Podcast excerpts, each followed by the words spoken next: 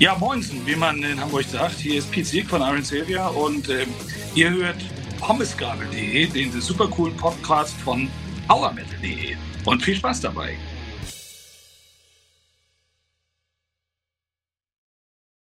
Und ich komme bei diesem Intro überhaupt nicht mehr aus Grinsen heraus. Hallo und herzlich willkommen zu Pommesgabel.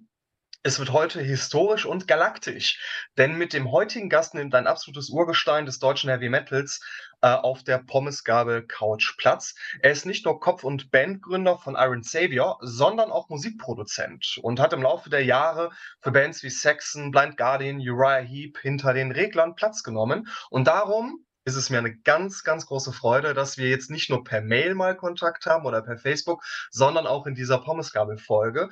Und im Zuge des 13. Iron Savior Albums spreche ich mit niemand Geringerem als Pete Silk von Iron Savior. Ich grüße dich, mein Lieber.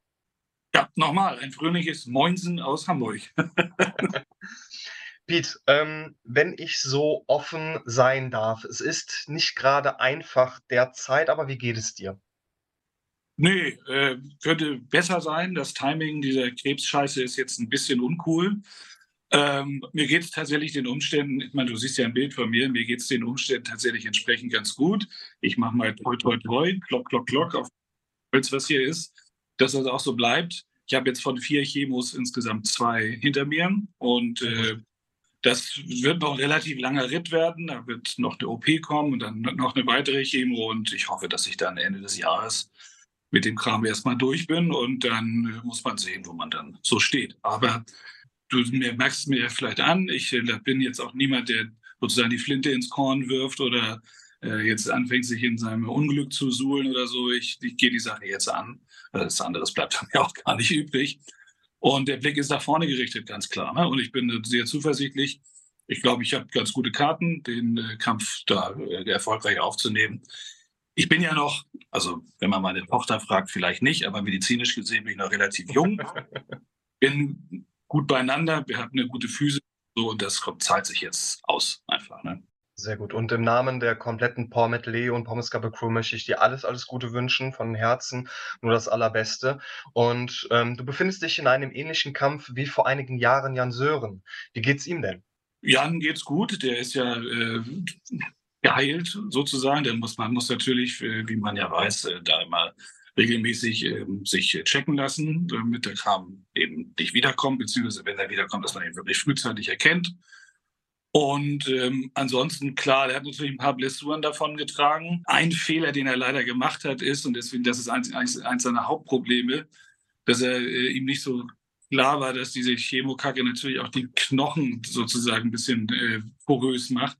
Und dann wollte er natürlich, das kann ich auch nachvollziehen, dann wollte man, irgendwie war das durch, dann wollte man was machen sich wieder gut fühlen. Und dann hat er angefangen, 40 Zentner Säcke da in seinem Kleingarten durch die Gegend zu hieven. Und das war leider keine gute Idee. Da hat er jetzt doch äh, Rückenprobleme von. Ne? Aber ansonsten, davon mal abgesehen, ähm, geht es ihm eigentlich recht, den Umständen entsprechend recht gut. Ne? Du hast auch dementsprechend Feedback ähm, auf den sozialen Medien bekommen und ich kann mir auch sehr gut vorstellen, dass ähm, aufgrund solch einer Schockdiagnose die nicht nur Heavy Metal Familie, sondern auch die Iron Savior Familie noch näher zusammenrückt. Ja, auf jeden Fall. Ich meine, ähm, ja, also A, weiß Jan ja, wovon ich äh, spreche und was so vor mir, äh, vor mir liegt. Und das ist natürlich auch für mich jetzt irgendwo, ja, also cool ist das falsche, ist der falsche Ausdruck, aber das ist natürlich irgendwie äh, hilfreich für mich, dass ich jetzt also wirklich auch so einen, äh, jemanden habe, der auch so eng ist mit mir, mit dem ich darüber so ganz völlig unbefangen äh, mhm. sprechen kann, erklären muss, weil er einfach weiß, wovon ich rede. Ne? Klar, und die, die, beiden Jungs waren auch übrigens gerade da, heute Morgen zwölf, also Peter und, äh, und Jan. Mhm. Und wir geschnackt und Kaffee getrunken und so weiter. Und äh, ich habe den Dino noch Bild gegeben. Sie ja nicht gekommen, sondern um die Windmills, ob so ein Scherz. Natürlich sind sie gekommen, um mich zu besuchen. Mit dem wir gar nicht. Ja. Mhm. Aber. Trotzdem hast du, mein lieber Pete, äh, AFM, also eurem Label, gebeten oder Bescheid gegeben, den Release des neuen, Album, des neuen Albums nicht ähm, zu verschieben, sondern wie geplant durchzuziehen. Somit erscheint Firestar am 6. Oktober und ich finde, ganz ehrlich, das ist schon optisch eine absolute Wucht. Ähm, Artwork stammt von Felipe Machade Franco und ich musste sofort irgendwie an so eine Mischung aus Dark Soul und äh, Kill or Get Killed denken. Also so eine Mixtur aus den Farben und dem, äh, dem Raumschiff. Ist das eher ein Zufall oder eine bewusste Entscheidung von dir gewesen? Tatsächlich ein Zufall. Also eigentlich, äh, also Philippe hatte so zwei, drei Entwürfe gemacht. Der eine war irgendwie, war, er macht ja ganz gerne so in Blau. Und da war ein roter dabei. Und dann habe ich gesagt, Mensch, lass uns diesmal irgendwie wieder so in die rote Welt gehen. Ja. Äh, und eigentlich war so eher so ein bisschen, so hatte ich so mehr so Condition Red so im, äh, hm? im Kopf, so vom, äh, vom Ding her. Und äh, klar, also dadurch, dass die, mit diesem Strahl, der da so durch dieses Iron Savior Raumschiff durchgeht, da könnte man natürlich äh, Klar, da gibt es eine Parallele zu Dark Assault. Das ist aber vielleicht eher unbewusst, weil das Dark Assault Cover hätte viel geiler aussehen können, wenn es vernünftig worden wäre. Ja? Aber da muss man leider im Konjunktiv bleiben. Mhm. Ich finde, ähm, so im Vergleich zum Vorgänger Skycrest von 2020, für mich wirken die Songs ähm, noch ein bisschen spritziger, ein bisschen konsequenter, entschiedener. Das Material des Vorgängers, das ist ja auch schon höchstwahrscheinlich zum, zum Großteil vor der, Aus, vor der Corona-Pandemie, vor dem Ausbruch entstanden. Hat dich bezüglich Firestar die Pandemie im Songwriting in irgendeiner Art und Weise beeinflusst?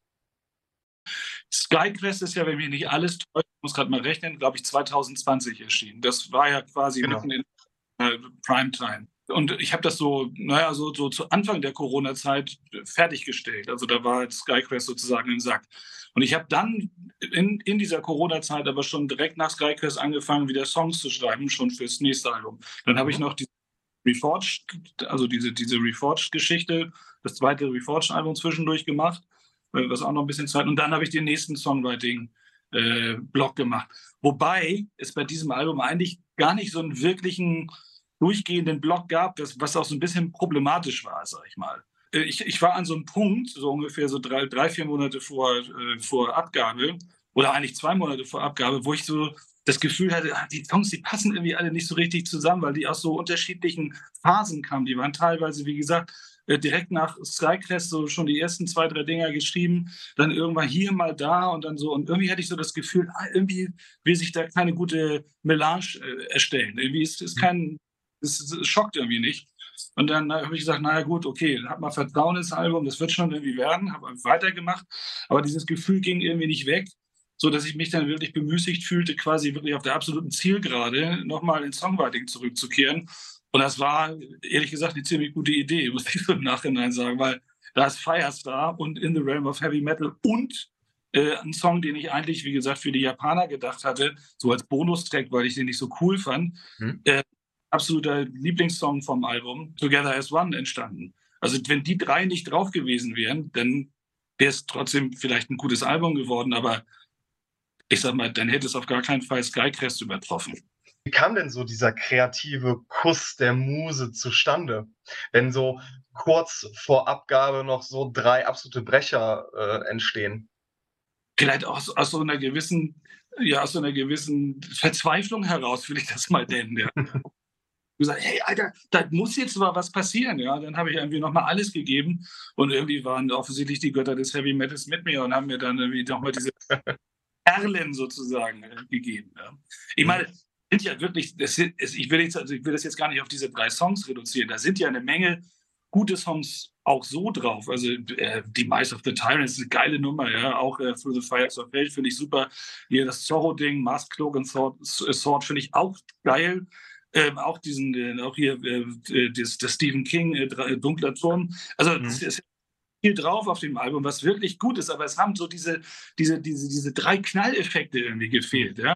Die so ein Album wirklich, wo gute Songs drauf sind, wirklich noch zu was Besonderem machen. Ja? Das, das war irgendwie nicht da und das hat mir gefehlt und da hat, wie gesagt, der Mut der Verzweiflung hat sich ausgezahlt, das einfach nochmal zu machen. Ja?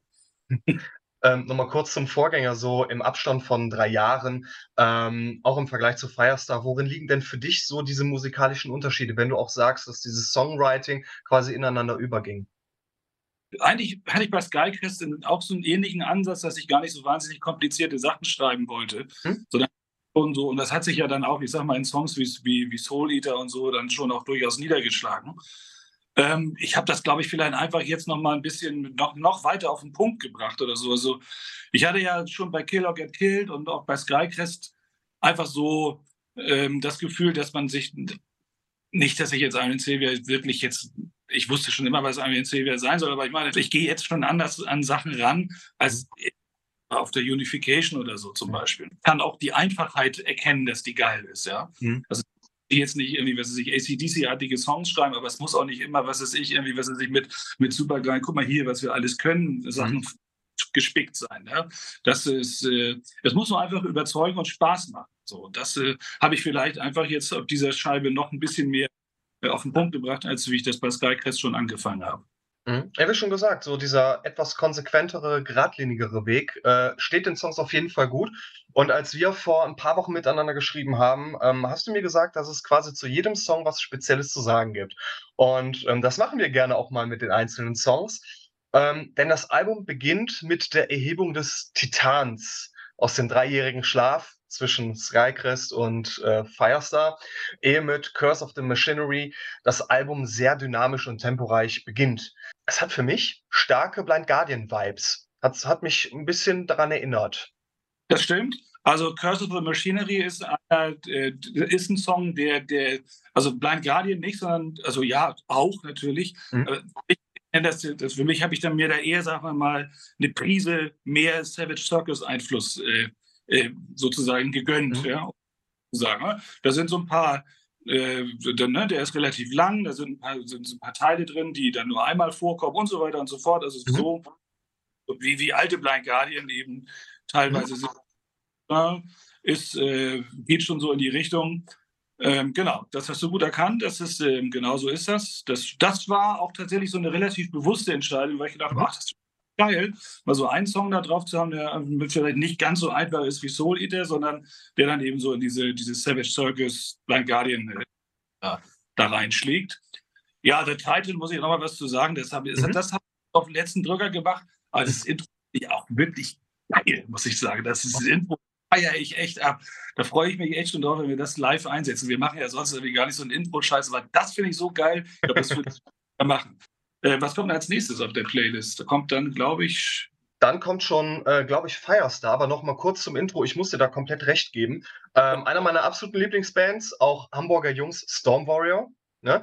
Die haben auch auf äh, quasi äh, den drei oder nee, den vier Alben, den vier ersten Alben haben sie immer ein Intro reingesetzt. Außer auf der Thunder and Steel. Da gingen sie sofort mit dem Titeltrack rein und da hat mir das Intro einfach gefehlt so, so ein Album, das, das wächst ja auch. Also für mich ist ein, ist ein gutes Intro schon die halbe Miete. Wenn mich das Intro packt und der erste Song, so jetzt ja. auf Firestar, dann äh, ist der Einstieg sensationell und dann hast du auch wirklich Bock, dann wirst du auf dieses Album eingestimmt.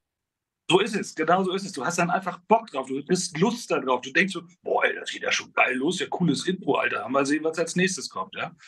Firestar, die Single wurde als erstes veröffentlicht und ähm, ist ein ziemlicher Nackenbrecher geworden, denn trotz des melodischen Einschlags hast du da, glaube ich, eine äh, BPM-Zahl von 176, wenn mich jetzt nicht alles täuscht, und gehört auf jeden Fall zu den, zu den schnellsten Songs, die ihr, glaube ich, jemals veröffentlicht habt. Und du singst auch damit Inbrunst My Time Has Come. Ist Firestar eine quasi äh, ein, ein Muntermacher in düsteren Zeiten?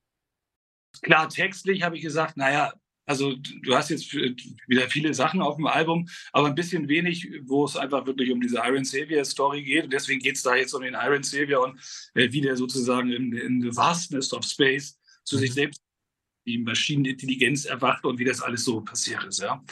Und äh, so dieses My Time is Come ist sozusagen jetzt hier, ich bin jetzt hier und geil, jetzt, jetzt, jetzt, jetzt lebe ich. Ja. Es ist sozusagen ein Songtext aus der Sicht des Iron Saviors selbst. Ja.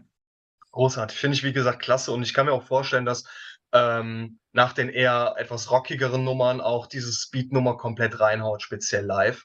Und du hast vorhin, wie gesagt, das war ja einer der Songs, die jetzt noch am letzten Drücker entstanden sind, neben In the Realm of Heavy Metal. Dazu gibt es auch ein Musikvideo. Und wenn diese Folge jetzt erscheint, ist das Musikvideo schon draußen.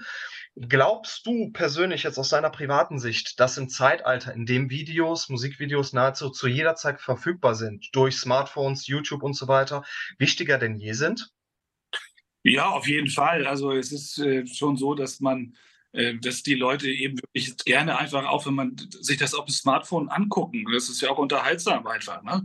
Also einfach jetzt so, so eine Spotify oder Amazon oder Musik äh, oder, oder, oder hier iTunes äh, Musikplaylist anzumachen. Klar kann man auch mal, dann steckst halt das Handy in die Tasche und hörst es über deine iPods mhm. oder was. Aber ähm, also viele finden einfach auch zum Beispiel ja diese, diese, diese Lyric-Videos einfach geil, weil da ein bisschen, das ist ein bisschen visuell und das ist, äh, mhm hängt dann irgendwie mehr. Das, da hat man dann irgendwie mehr.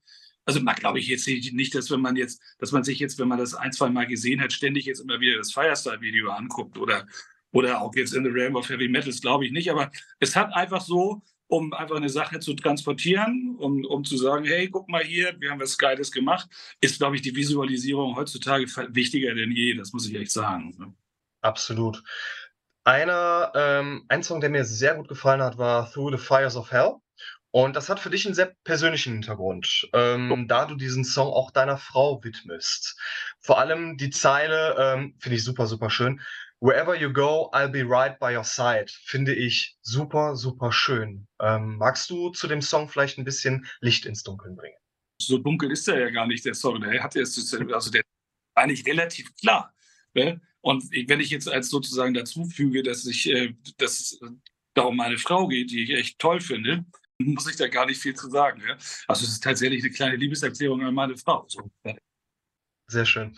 Aber apropos Familie, ähm, bei den Background-Chören äh, hattest du auch tatkräftige Unterstützung von deiner Tochter. Wie kam denn das zustande?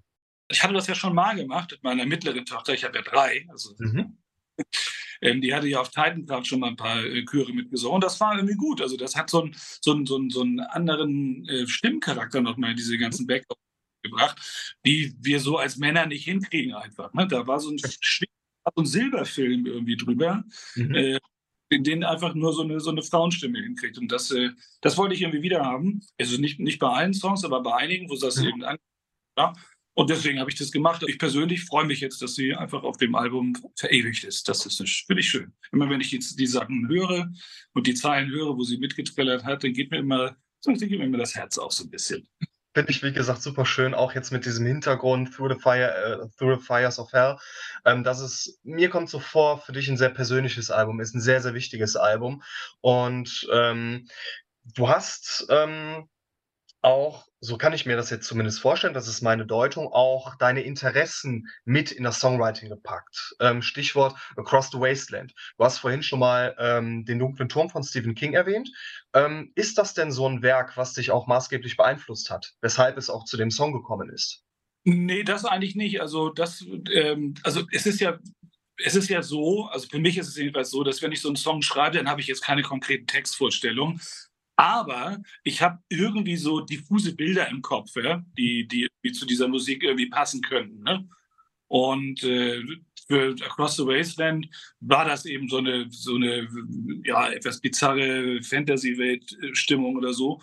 Und mhm. dann habe ich, naja, ich hatte das ja mit Savage Circus schon mal äh, ein bisschen aufgegriffen, auch schon mal ein paar Texte über Roland, den äh, Revolvermann, geschrieben und so. Mhm. Und ja, da muss ich schon sagen, den dunklen Turm finde ich auch wirklich geil. Ja, das ist äh, absolut cool. Ich habe alle Bücher gelesen und bin äh, ärgere mich, dass ich die jetzt schon, schon durch habe. Ich würde sie gerne einfach nochmal lesen. Das mache ich Absolut. Ich habe mir sehr, sehr oft die Frage gestellt, wie geil es doch wäre, wenn man Bücher oder Filme oder auch Musik einfach nochmal das erste Mal hört. Ich kann mich daran erinnern, wirklich, ähm, die erste Iron Savior war halt die Battering Ram, darum ist sie für mich persönlich ganz, ganz nah am Herzen verankert. Und ähm, wenn ich jetzt auch vielleicht nochmal das erste Mal Master of Puppets, Ride the Lightning oder, oder Songs wie The Trooper oder Run to the Hills hören könnte, also die, dieses Gefühl, das ist definitiv äh, sehr, sehr wichtig. Absolut. Du bist auch auf Facebook, hast du vielleicht auch gesehen. Äh, passend dazu finde ich, es gab ja von, äh, von äh, Rob, also Helford, der hat ja vor ein paar mhm. Tagen einen Post gemacht, wo er sagte, ja, Musik ist wie eine, wie eine, wie eine Zeitmaschine. Ne? Du weißt, welchen Post ich meine. Ne? Ja, ja den, auch, den du auch geteilt hast. Ne? Genau, den ich auch geteilt habe und den, weil ich ihn so geil fand, da kann man nur sagen, ja, stimmt, hundertprozentig. Ist wie ist wie eine Zeitmaschine. Ne? Du hörst den Song und siehst sofort, was ist ich, die, jetzt nicht unbedingt genau den Moment, wo du den das erste Mal gehört hast, aber du bist sofort in diesem Gefühl wieder drin, in der Zeit, was ist ich, was du gemacht hast, welche Kumpels du hattest und so weiter und so fort. Und das ist schon echt geil. Das ist, das ist eine wirkliche Macht, die Musik besitzt, die ich wirklich auch geil finde, muss ich sagen. Absolut. Ähm, ich war vor einem Jahr auf 'nem Blind Guardian-Konzert und es wurde natürlich The Bart Song gespielt und das ist so ein Song, ich kann ihn, wenn ich so alleine hier sitze, kann ich ihn einfach nicht mehr hören. Der ist satt gehört. Aber dann im Konzert also beim Konzert in in, äh, Köln war das, ähm, dann liegen sich während Bart Song alle in den Armen und auf einmal hatte ich so ein absolut nos nostalgisches Gefühl, wie wir damals am, ähm in, in Greffenbruch hier, wo ich bin, im Rheinland, äh, wo wir da am Lagerfeuer saßen und wo dann einer die Klampe ausgepackt hat und eine Barzone gespielt hat. Ich wurde automatisch wieder, wie Rob Halford es gesagt hat, wieder in diese Zeit zurückgebeamt. Es war großartig. Ja, ist absolut geil. Also wirklich, finde ich auch, ich finde es total faszinierend und total geil. Ja. Mhm. Ähm, ein weiterer Song, der, äh, den, den ich persönlich von der Melodie her sehr, sehr cool finde, ist Nothing is Forever. Ähm, ging mir auch tagelang nicht mehr aus dem Kopf, obwohl man es sich aber auch schon denken kann, ähm, welche Message hat der Song im Detail? Also die Message ist tatsächlich, ich habe ja schon mal angerissen, dass ich drei Kinder habe ne? und mhm. äh, diese Kinder, die werden irgendwann groß und gehen. Ja? Mhm. und das ist, äh, das ist äh, natürlich nicht bedauerlich, sondern ganz im Gegenteil, es ist ja toll. Aber das ist für, gerade für mich, also, also ich mache mir da schon Gedanken drüber. Also ich, mein Leben wird jetzt nicht zusammenbrechen, aber zum Beispiel meine, meine Jüngste, die ist jetzt 17, mhm. ja, die ein, zwei Jahre hier bei Papa und Mama, und dann ist sie weg. Ja. So, und dann kann ich mich vielleicht irgendwann mal auf Enkelkinderchen freuen, aber das war es dann auch. Aber ich habe dann über 30 Jahre Kinder im Haus gehabt und wenn dann auf einmal sozusagen Kinder, Jugend oder sonst was Zimmer leer sind, dann ja. ist es schon, das kann man schon mal zweimal schlucken sozusagen. Ja? ja. Da das aber natürlich auf der anderen Seite eine ganz, eine ganz natürliche und auch ja wirklich sehr gute und begrüßenswerte Entwicklung ist, wohnen da so zwei Seelen in, in, ne, im Herzen, wirklich. Ne? Also jeder, der Kinder hat, die aus dem Haus gehen, kann das nachvollziehen. ihr lieben Hörer da draußen, ihr merkt schon, Firestar ist äh, nicht nur ein sehr starkes Album geworden, sondern auch ein sehr persönliches Album, wie ich finde. Und wird beendet durch Together as One ein, ein ganz großartiger Track, Track ist für mich Power Metal in Perfektion. Wir haben Tempo, Dynamik, Melodie und Ohrwurmcharakter. Das macht für mich Power Metal aus. Was macht denn für dich, der ja auch wesentlich näher als Musiker und Produzent an der Materie ist, was macht für dich denn perfekten Power Metal aus? Ja, das, was heißt der perfekte Power Metal? Das ist echt schwer zu sagen. Das kannst du ja nicht per Knopfdruck erzeugen. Äh, erzeugen. ich habe ja auch eine Schublade, wo, was weiß ich, irgendwie in äh, versiegelt irgendwo das Rezept für den perfekten Power Metal steht. Das ist, das gibt es einfach nicht. Ne? Also das passiert eben manchmal einfach und das kannst du auch nicht steuern. Mhm. Ja? Und ähm, also ich würde sagen zum Beispiel, also Heavy Metal Never Dies ist für mich auch perfekter Power Metal. Ähm, aber ähm, Together as One eben auch. Und trotzdem sind die ja schon verschieden, die Songs, also sowohl vom Tempo, wie die angelegt sind. Ja, und dann war es äh, um mich und den Song geschehen. Da habe ich mich natürlich dran gesetzt und einen Tag später war das Ding fertig, so wie es jetzt ist. Ehrlich gesagt habe ich das jetzt so in dieser Intensität das erste Mal erlebt. Und das bei jetzt, also wenn man die äh, Reforged-Sachen mal rausnimmt, bei 13 Iron Savior-Alben. Ja. Ne? Nur Iron Savior jetzt gesagt. Klingt jetzt arrogant vielleicht, aber ich schreibe schreib ja wirklich gute Songs, weil ich mir immer wirklich extrem maximal Mühe gebe, ja, das mhm. Ergebnis zu erzielen. Deswegen kann ich ohne rot zu werden, sagen, dass ich wirklich ein guter Songwriter bin. Aber das, das ist mir noch nicht passiert. Du bist nicht nur ein sehr guter Songwriter, sondern auch ein sehr guter Produzent. Und ähm, was mir speziell an Iron Savior Alben auch aus der Vergangenheit auffällt, ist wirklich diese zeitlose Produktion. Ob wir jetzt Battering Ram haben oder ob wir äh, Unification haben. Ähm, für mich klingen die Alben, Alben immer, als wären sie gerade erst gestern aufgenommen worden. Was ist denn dein Geheimnis dafür? Ich weiß nicht, also natürlich, also ich speise mich ja natürlich aus meinen, äh, aus, meinen frühmetaligen Zeiten sozusagen. Das ist natürlich der British Heavy Metal. Da spielen natürlich Bands wie also Priest und Accept und so weiter äh, natürlich eine ganz große Rolle und auch die Soundgewänder, die man sozusagen da so aufgenommen hat. Ne? Also soundmäßig, Gitarrensoundmäßig würde ich sagen, orientiere ich mich wahrscheinlich eher so an Accept. Ne? Oder was heißt orientiere? Ist das, ist das, ich mag es halt gerne, wenn die Gitarren aggressiv sind ne? und so diese, diese mittigen leicht mumpeligen Gitarren, das ist nicht so mein, das mhm. kann man machen, Ja, das, das, will ich jetzt auch gar nicht sagen, dass es schlecht ist, aber das entspricht nicht so meinem Geschmack. Gitarren müssen für mich schneiden einfach. Ja. Und das Drum, ja, mein Gott, ne, also ich finde, es darf halt nicht unnatürlich klingen. Es soll schon mächtig klingen, ganz klar, aber man kann es, finde ich, sowohl in die eine als auch in die andere Richtung übertreiben. Also wenn man es zu klein macht, dann schockt es auch nicht, finde ich. Muss schon eine gewisse Größe haben, äh, gerade so die Snare, damit es ordentlich Crash macht. Ja wenn man es äh, zu sehr aufbläst, dann klingt es halt auch irgendwann lächerlich. Ne? Dann, äh, also da muss man einfach so die entsprechenden Balancen finden. Und naja, also gesanglich äh, habe ich, ist für mich eben, klar, Priest äh, eine, eine, absolute Vorlage. Mhm. Ansonsten Mehrstimmigkeiten anbelangt, ich habe auch viel Queen gehört früher, ist das natürlich auch die, die, die, die absolute äh, sozusagen Vorlage dafür. Und ich weiß nicht, diese, diese, diese, diese Melange, die, die einfach so in mir drin ist, das, die macht das dann vielleicht einfach aus. Also deswegen, ich, deswegen klingt jetzt Iron Savior auch nicht nur wie Accept oder nur wie Priest oder nur wie Queen oder so, sondern das ist quasi so eine, wenn du so willst, so eine Mischung aus allem, was ich damals geil gefunden habe. Ähm, wo ich dann immer versuche, das so möglichst, wie für mich sich eben das Bild einer Heavy Metal Produktion darstellt, äh, irgendwie auf, auf Band bzw. auf Festplatte zu kriegen eine wunderbare Brücke, die du gerade schlägst, weil was ich persönlich damals super geil fand, war das äh, Debüt von Savage Circus. Das hast du ja zusammen auch mit äh, unter anderem dem Tomen von ehemals Blind Guardian ähm, eingetütet. Und Tomen war ja auch für Iron Savior verhält, also für, für die Historie von Iron Savior äh, von Belangen, weil du ihn ja auch zu eurem Debüt mit an Bord geholt hast.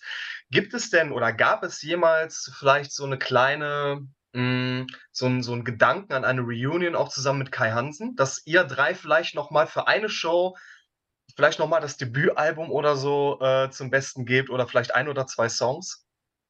Nee, also da muss ich ganz ehrlich sagen, das wird nicht passieren, weil wir haben uns damals ja mit mit Savage Circus von Proben getrennt aus, ich sag mal, nicht einfach so, weil wir jetzt keine Lust mehr hatten, mit ihm zusammen Musik zu machen, sondern da sind halt schon ein paar Sachen gelaufen, die einfach irgendwie blöde waren das, das kann ich alles noch nachvollziehen und auch vergeben und verzeihen. Der war halt in einer schwierigen Situation damals und das kann ich auch alles nachvollziehen. Wo ich doch ein bisschen, äh, wie soll ich sagen, angefasst bin und wo für mich auch so eine Brücke kaputt gegangen ist, war, als ich dann, das war so um die Landing, ähm, als äh, das fragte mich Savage, äh, fragte mich AFM, ob ich nochmal ein drittes Savage Circus Album machen wolle.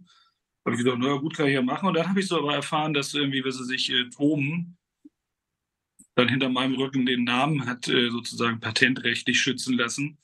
Und äh, auch äh, meine beiden Mitstreiter da irgendwie sozusagen hinter meinem Rücken so irgendwie, was es sich akquiriert hatte. Und da habe ich dann gesagt, weißt du was, dann habe ich jetzt irgendwie auch auf Savage Stock. Also irgendwie keine Lust mehr und mache jetzt einfach nur noch äh, Iron Savior. Fand aber, wie gesagt, diese ganze Aktion so blöde, dass für mich dann auch gesagt habe, also mit denen, das muss ich mir nicht antun in diesem Leben nicht mehr. Mit Kai habe ich ja auch sozusagen, weil es eben gerade in der Anfangszeit äh, von Iron Savior und als er dann raus war, war ja immer schwierig. Ne? Da gab es dann auch viele Hater damals, muss ich ganz ehrlich sagen, die dann wie gesagt haben, ist ja nur wegen Kai Hansen und äh, ohne Kai und Kai hier und Kai da und äh, Pete, bla bla bla. Das, das war eine schwierige Situation, deswegen habe ich ja damals diesen, das war eigentlich auch der Hauptgrund, weswegen Kai damals ausge, ausgestiegen ist, weil das einfach, das ging nicht mehr. Weil, äh, wir wären sonst mit Iron Savior nie, ich sag mal, als eigenständige Band irgendwie äh, gesehen worden. Deswegen war das für mich quasi zwingend notwendig, dass das mit Kai nicht so weitergehen kann. Und weil ich da auch wirklich gebranntes Kind bin, habe ich das auch sehr konsequent jetzt durchgezogen, die letzten 20 Jahre, dass er eben auf Iron Savior, bei Iron Savior einfach nicht, nicht präsent ist. Ne? Ich würde aber jetzt doch sagen, dass spätestens seit der Landing das für mich sich doch schon so darstellt, dass ähm, die Leute draußen doch irgendwie wirklich jetzt mitgekriegt haben, dass Iron Silvia eben nicht äh, Kai Hansen ist und eine wirklich völlig unabhängige, eigenständige äh, Geschichte im Metalluniversum darstellt. Und das mit Kai eigentlich jetzt wirklich, außer dass er bei der Gründung dabei war und, und nichts, nicht so viel zu tun hat mehr. Und jetzt den Bogen schlagen, deswegen habe ich Kai auch gebeten, auf dem äh, letzten, auf dem zweiten Reforged-Album seine Sachen, die da von, von, ihm drauf sind, selbst wieder einzusingen und auch ein paar Soli zu spielen. Weil ich glaube, das können die Leute jetzt ab, ohne dass wieder alle anfangen. Äh, guck mal da, Kai Hansen wieder bei Iron Savior. Muss der Pete mal wieder den Kai holen, ne? So, das glaube ich, das passiert jetzt nicht, habe ich so den Eindruck. Und äh, von daher könnte ich mir tatsächlich auch vorstellen, auf diesem Album hat es sich ja äh, schon ergeben.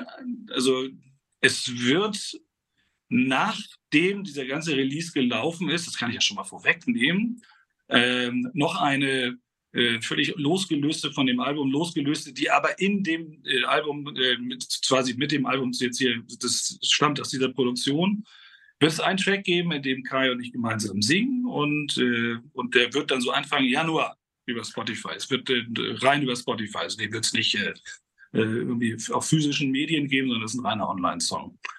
Aber das, der ist auch geil und äh, freue mich auch schon drauf. Ja. Und äh, von daher ist, ich freue mich auch vor allem drauf, dass, dass es einfach jetzt wieder möglich ist, sowas zu tun, ohne dass irgendwie gleich alle wieder Weinkrämpfe bekommen und irgendwas ganz Schlimmes vermuten. Ja.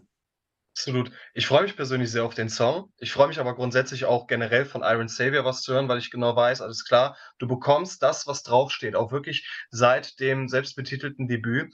Und ähm, wie schon gesagt, Firestar ähm, ist dann ab Anfang Oktober draußen. Ich habe noch zwei, drei Fragen an dich, keine Sorge, aber hast du zu Firestar vielleicht noch irgendetwas zu sagen? Irgendwas, was dir gerade noch auf der Seele brennt? Ich finde, dass wir einen kleinen Kick zu wenig über In the Realm of Heavy Metal gesprochen haben, weil da das Besondere ist klar, ah, es ist das Video, das ist schon klar. Ähm, und es ist auch einer der, der kommerzielleren Songs auf dem Album, das ist auch klar, den hört man und versteht ihn auch gleich. Ich finde den Song total geil und ich finde aber auch den Text total geil, weil der Text, da ist mir ein kleiner Geniestreich gelungen. Ja, und der Geniestreich liegt daran, dass man natürlich, wenn man das Wort Heavy Metal in den Mund nimmt, das ist immer schwierig, finde ich. Ne? Und wenn es so um Schwerter und Fantasy geht und so, das ist, das ist, das kann leicht cheesy und peinlich werden. Ne? Aber deswegen habe ich ja den Bogen geschlagen, dass ich sozusagen nur über die im Kopf stattfindende Fantasy-Welt von Heavy Metal-Hörern mich auslasse. Ja?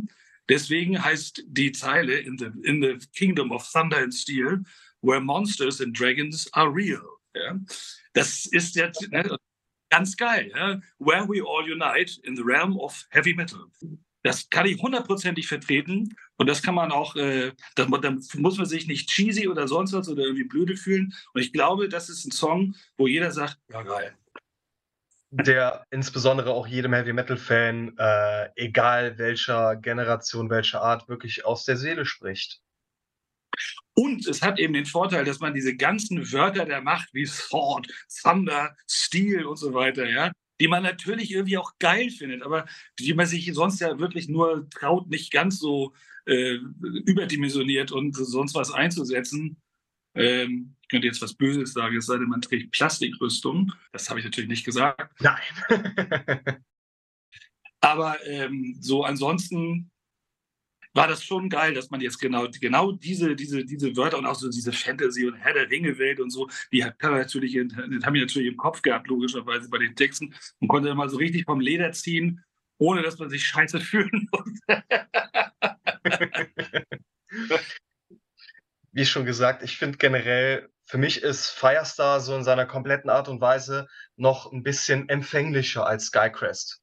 Was jetzt nicht nur am Artwork liegt. Ich finde, dass, dass es gibt wesentlich bessere Artworks als Skycrest, aber das Artwork von, von Firestar ist großartig. Du hast mir da direkt die, die Augen geöffnet, meine Sinne geschärft, die Ohren geschärft. Ähm, ich finde, von vorn bis hinten ist Firestar wirklich ein auf der einen Seite sehr typisches Iron Savior Album, auf der anderen Seite auch ein sehr persönliches, sehr empfängliches Iron Savior Album. Also das heißt, wenn es irgendjemanden da draußen geben sollte, der Iron Savior noch nicht kennen sollte, kann man Firestar bedenkenlos empfehlen und sagen, so klingen Iron Savior. Das ist so die Schnittmenge. Ja, das, also das würde ich so unterstreichen, das äh, ist so. Also, äh, weil da ist irgendwie, letztendlich ist alles drin, was Iron Savior in den letzten 25 Jahren so ausmacht. Ja.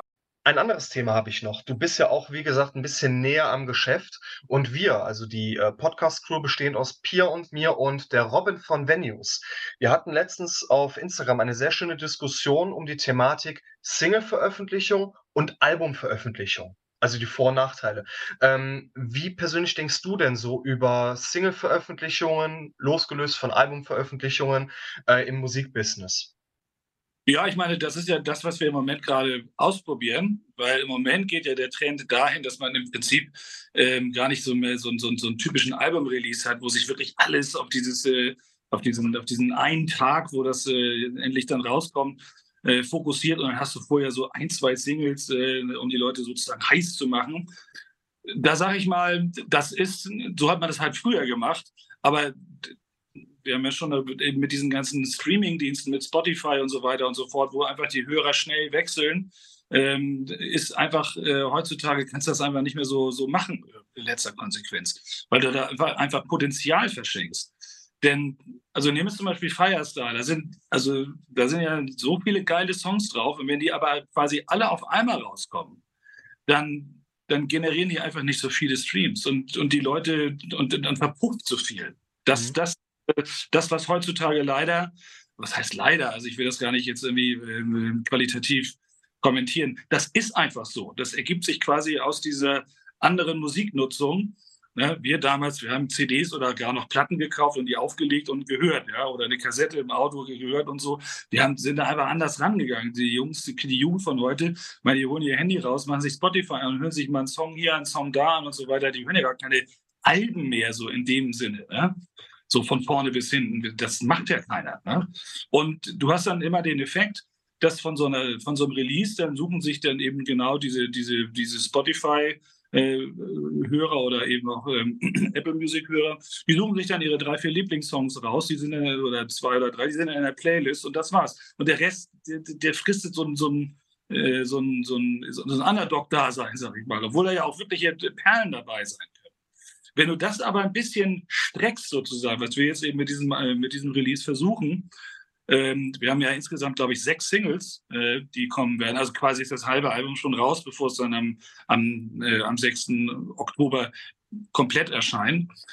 Und ähm, das sehe ich, kann ich ja jetzt schon so ein bisschen sehen, dass also an den, äh, an den zwei Veröffentlichungen, die wir jetzt schon haben, dass das schon anfängt, sich auszuzahlen. Also weil die Songs sind dann eben einzeln und kriegen einfach schlicht und ergreifend mehr Aufmerksamkeit. Das kann man jetzt gut oder, oder scheiße finden. Aber das ist einfach so. Ja?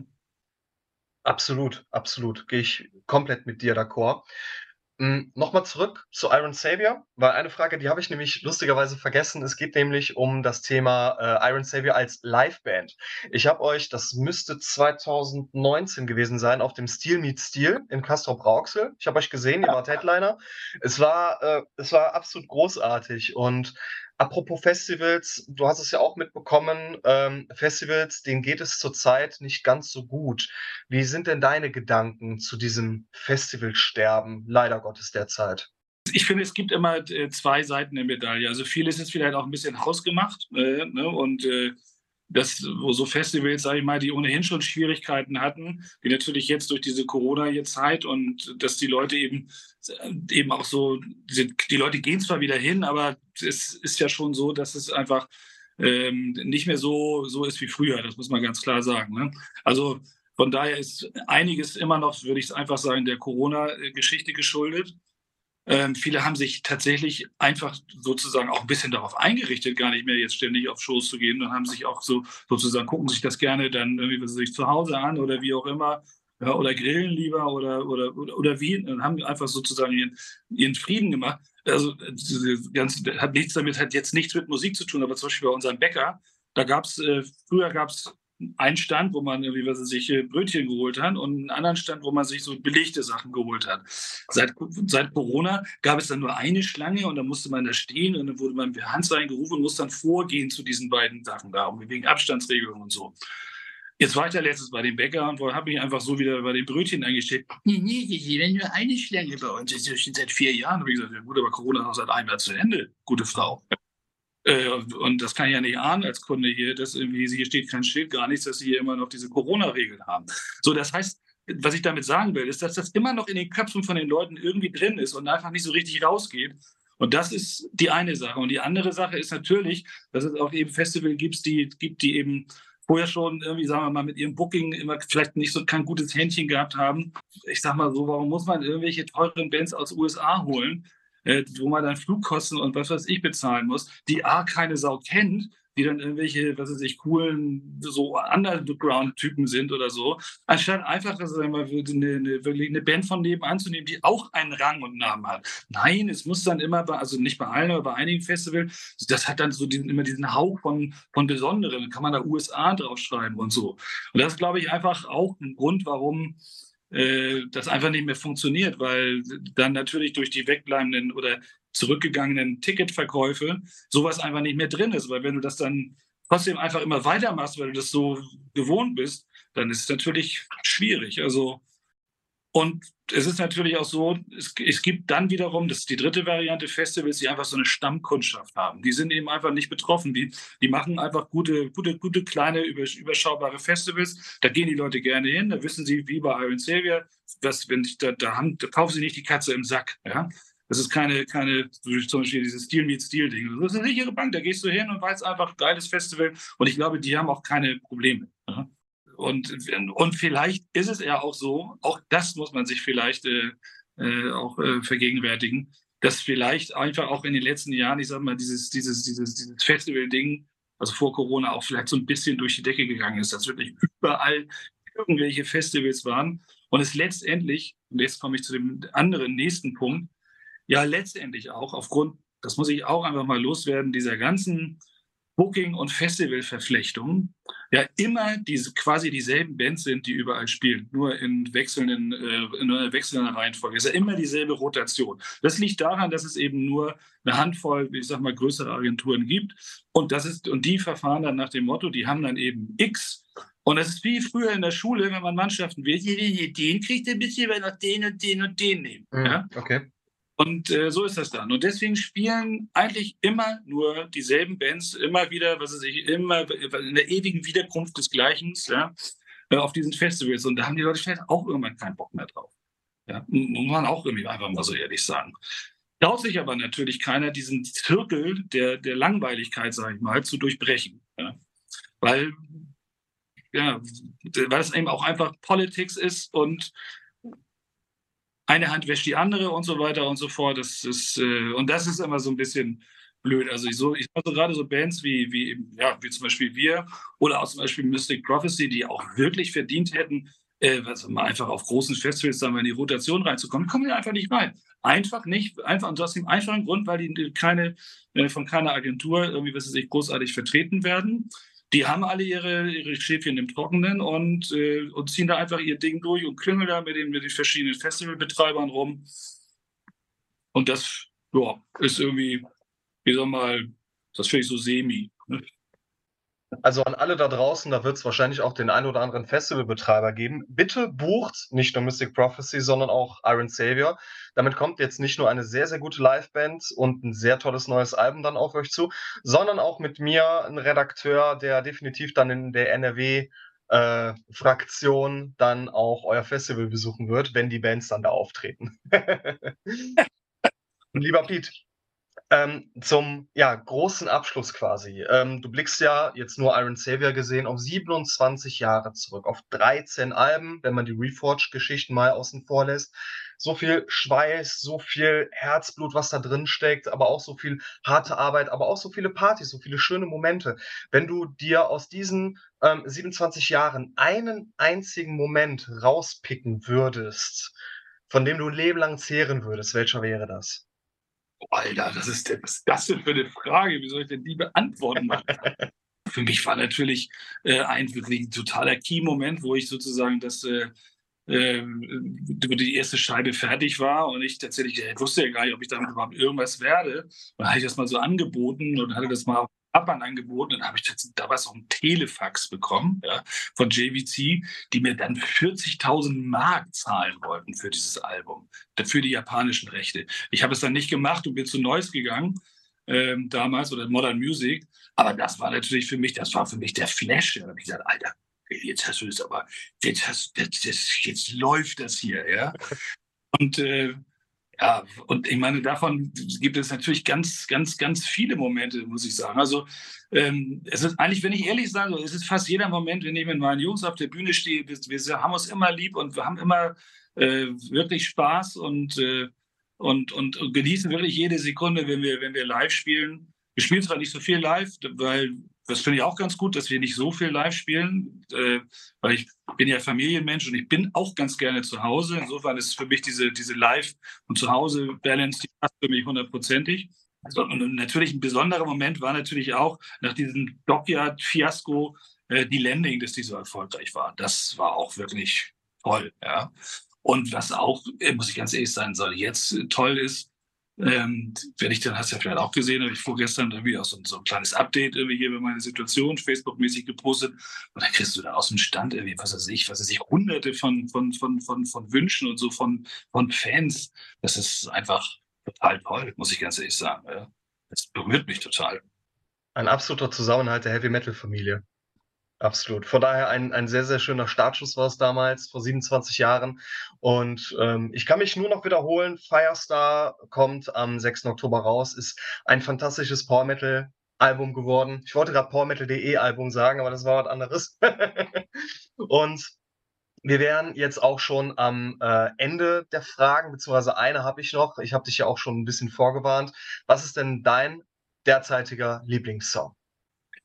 Über den haben wir leider schon, haben wir schon gesprochen und das ist tatsächlich Together as One. Ich finde den so geil, den Song, kann ich nicht in Worte kleiden. Ja. da es ein bisschen langweilig wäre, wenn ich jetzt auch einen Iron Savior Song nehmen würde, bei mir wäre es tatsächlich Battering Ram, also der Titeltrack von meiner Lieblingsscheibe, ähm, war ich vor anderthalb Wochen bei Seal and Ardor in Gelsenkirchen und ich wähle Servants. Und insofern möchte ich mich ganz, ganz herzlich nochmal bei dir, lieber Pete, für die Folge bedanken, für das sehr, sehr offene, sehr schöne, sehr persönliche Gespräch. Wünsche dir mit dem Album und äh, generell mit der Zukunft alles erdenklich Gute. Und ihr da draußen habt einen wunderschönen Tag und Pete und ich, wir sagen euch alles Gute. Auf jeden Fall. Also mir hat es total Spaß gemacht und äh, ich hoffe auch dem geneigten Hörer dieses äh, Podcasts hat es ebenso Spaß gemacht. Und ja, ähm, kauft das Album, es ist wirklich geil. Alles Gute da draußen, bleibt gesund.